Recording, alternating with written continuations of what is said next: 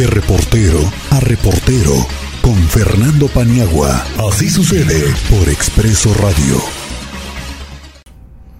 Maestro Fernando Paniagua, ¿cómo te va? Muy buenas tardes. En este último día del año, viernes, fíjate nada más, ya llegamos al último día. Miguel Ángel, se nos acabó el año, se nos acabó el año, es viernes, eh, ya lo sabrán en la Secretaría de Obras Públicas, que es viernes último, el último del mes. Espero que lo tengan claro, ¿no?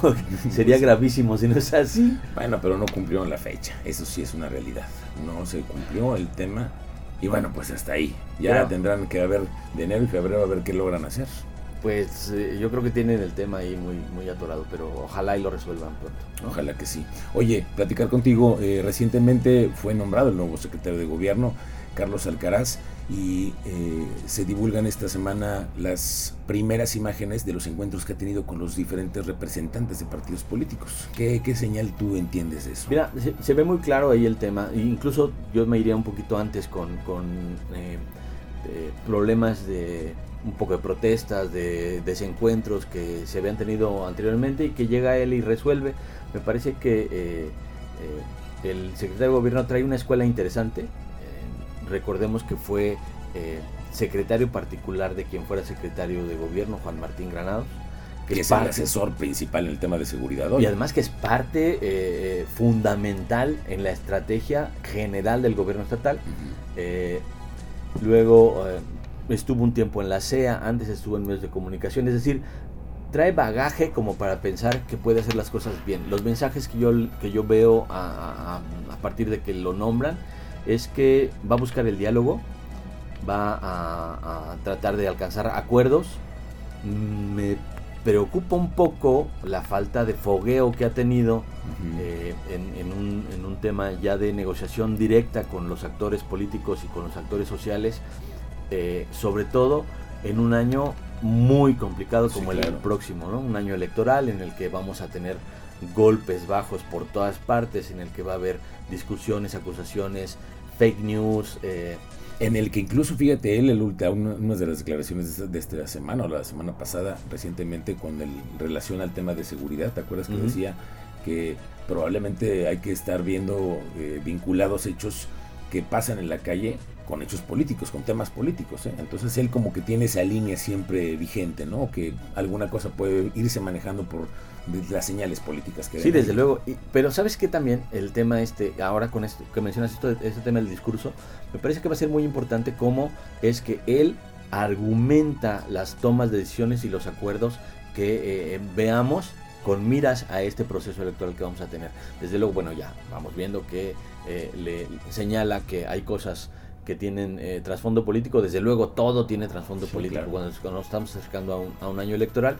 Eh, hay que ver cómo y cuál va a ser la línea discursiva que utilice la Secretaría de Gobierno para, primero, eh, llevar la relación con los actores políticos, sociales y, mm, del Estado de una manera cordial y armónica y después cómo coordina los trabajos para que el proceso electoral no se vea contaminado por todo lo que va a querer ser contaminado acusaciones, conflictos, eh, mm, temas denuncias, legales. temas legales, eh, quejas, impugnaciones, ¿no? Entonces, sí tendrá que tener eh, lo que decimos de pronto a quienes nos gusta esto del análisis de la política, tendrá que tener muy fino para poder alcanzar acuerdos y poder llevar controlado el Estado, que es a final de cuentas lo que todos queremos, ¿no?